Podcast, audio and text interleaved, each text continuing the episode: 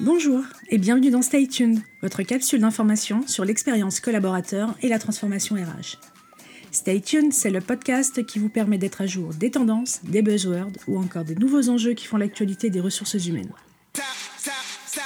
Je suis Séverine Loureiro, experte en expérience collaborateur, et je suis ravie d'être dans vos oreilles aujourd'hui pour ce 15e épisode dans lequel je vous parle du sujet du moment, les soft skills. Alors juste pour info, je suis en train d'écrire un article plus approfondi sur le sujet. Et dans ce podcast, j'avais surtout envie de vous raconter une histoire. En fait, c'est plus qu'une histoire, c'est une confession. Mon tout premier poste après mon diplôme, je l'ai obtenu parce que j'ai menti en entretien. J'en suis pas très fière, mais ça m'a démontré que tout ce que j'avais appris en école de psycho sur les soft skills était bien vrai. Je postulais pour participer à un projet RH d'envergure qui allait demander pas mal de data crunching et donc un gros usage d'Excel. Je connaissais Excel, on avait eu quelques cours à la fac, et comme j'ai toujours été assez débrouillarde avec l'informatique, comme on disait à l'époque, quand on m'a demandé si je maîtrisais Excel, j'ai dit que j'avais un bon niveau, et quand on m'a demandé si je savais faire des recherches V, j'ai dit du tac au tac oui. Je n'avais jamais entendu parler de ce truc.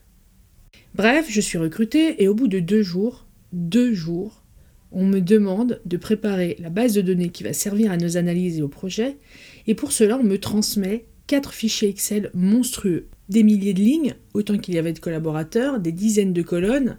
C'était des fichiers qui étaient le résultat d'extraction du logiciel Pay et d'autres fichiers Excel tenus par, euh, par le service RH. Et là, le DRH me dit voilà, avant de commencer l'analyse, d'abord tu reconstitues un fichier bien propre qui nous servirait de base. Pour ça, tu te sers du matricule qui est commun aux quatre fichiers et tu fais des recherches V et puis on pourra commencer. Je me suis totalement liquéfiée euh, dedans mon corps. je ne sais pas ce que je m'étais dit. Peut-être qu'au mieux, on m'avait posé la question des recherches V en entretien, comme une boîte franco-française demande si on maîtrise l'anglais, au cas où. Ou est-ce que je m'étais dit qu'au pire, on me demanderait d'en faire plus tard et que j'aurais le temps de rechercher ce que c'était? En fait, il y avait un pire du pire, qu'on me demande d'en faire au bout de deux jours et que ce soit la base de tout le reste. Ça, j'avais pas anticipé. Vous vous doutez bien que tout de suite après l'entretien, en rentrant chez moi, j'avais fait des recherches pour comprendre ce que c'était que ce truc de recherche V dont on venait de me parler. Faut se replacer en 2004, on est à l'ère de la recherche sur l'ICOS et euh, à l'ère de l'internet au modem 56K pour comprendre que j'avais eu beaucoup de mal à trouver de l'info. Alors j'avais compris le, concept, hein, certes, mais de là à le mettre en application là tout de suite, c'était pas la même limonade. Bref, à l'heure du déjeuner, je suis allée en urgence à la FNAC où j'ai acheté c'est pas du tout une blague. J'ai acheté Excel pour les nuls. Mais ça marchait pas avec mes tableaux, il y avait quelque chose qui bloquait. J'ai appelé tout mon répertoire, tous mes copains. Il n'y en a pas un qui avait entendu parler de recherche V. J'ai écumé les forums.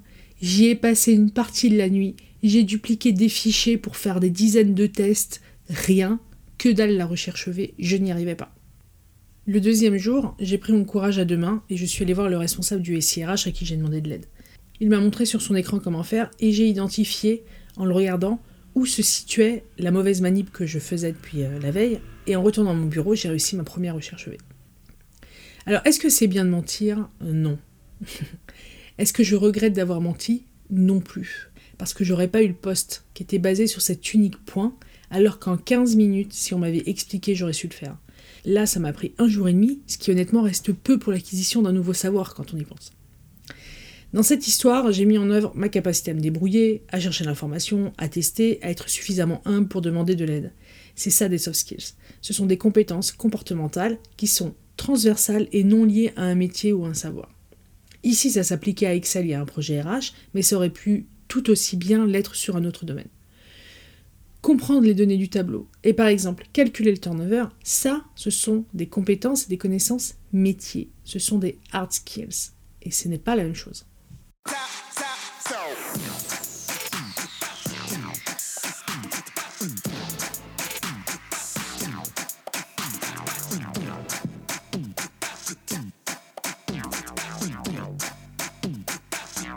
Quelques années après cette anecdote, quand je faisais du recrutement, j'avais parfois du mal à expliquer la différence aux managers pour qui je recrutais, et qui étaient tentés de faire leur choix de candidat sur du tangible, sur du quantifiable. La connaissance des comptes du plan comptable ici, le calcul d'une marge arrière là-bas, Franchement, à force d'entendre des comptables et des chefs de produits en entretien, même moi je savais parler de compte à tiers et de marge net, net, net. Ça ne faisait certainement pas de moi un bon comptable ou un bon chef de produit.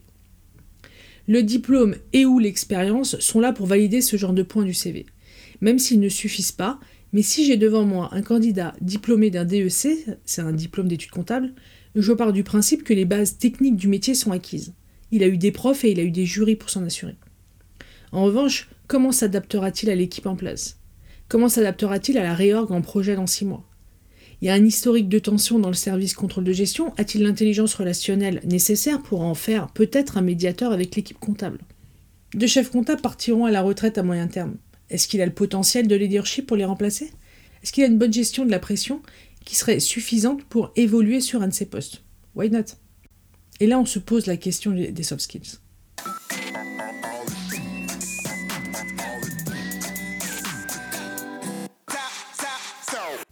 Alors c'est difficile hein, les soft skills parce que c'est subtil. Hein.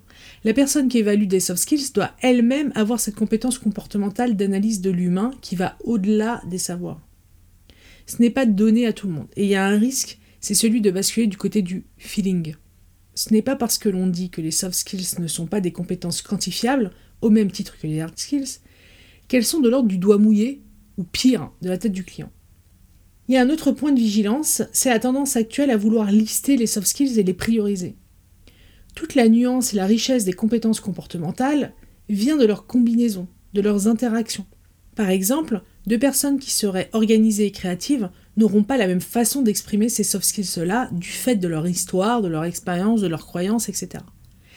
Je fais des guillemets avec mes doigts, hein, vous les voyez pas, parce que j'essaie d'éviter de, trop vulgariser mon propos, parce que je trouve que euh, à vouloir trop simplifié, trop vulgarisé, notamment sur ce domaine des soft skills, on perd euh, toute cette richesse dont je parlais, euh, qui fait les compétences comportementales, et on arrive à des tableaux de soft skills qui sont priorisés, et là en fait on est juste en train de passer à côté du truc. Pour conclure, je trouve évidemment super que l'on ne cantonne plus les candidats et les collaborateurs à leur savoir métier prendre en compte leurs compétences comportementales, c'est aussi considérer leur singularité dans la façon de faire leur job, pas comme des robots qui appliqueraient donc. Et euh, conclusion de la conclusion, depuis mon histoire, j'adore Excel. Stay tuned, c'est fini pour aujourd'hui. Si l'épisode vous a plu, il plaira aussi sans doute à vos collègues et à votre réseau, à qui vous devriez donc le partager. L'autre moyen d'exprimer que le podcast vous plaît, c'est de le noter dans l'application en lui mettant un maximum d'étoiles. Merci d'avance. Aussi, n'hésitez pas à m'indiquer dans les commentaires le sujet que vous souhaiteriez que je décrypte dans un prochain épisode. Stay tuned revient le mois prochain.